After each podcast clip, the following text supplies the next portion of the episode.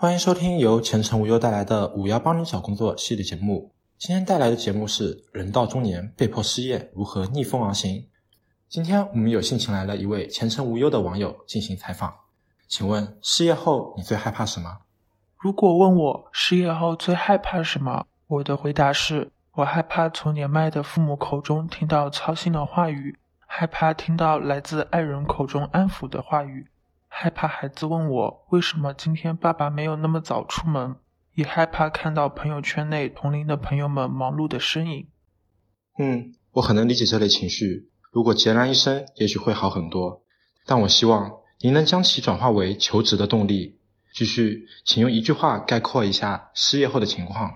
年过三十五，求职真的是件令人身心力竭的事情。出门求职，常常被大环境不佳。年龄过大等无法反驳的原因而压价。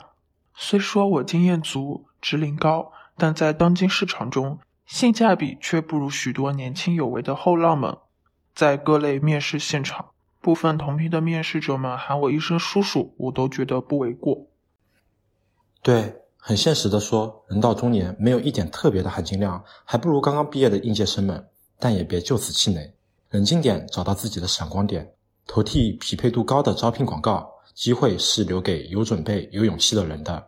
如果你的背后有父母、有子女、有爱人，还有好友，请在这个时候与他们分享你的忧虑。在这段时间内，我觉得最重要的就是心态和方向，确定好自己是要找一份心仪合适的工作，还是要找一份过渡的工作。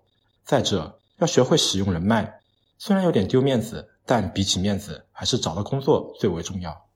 本期节目到此结束。感谢收听，我们下期再见。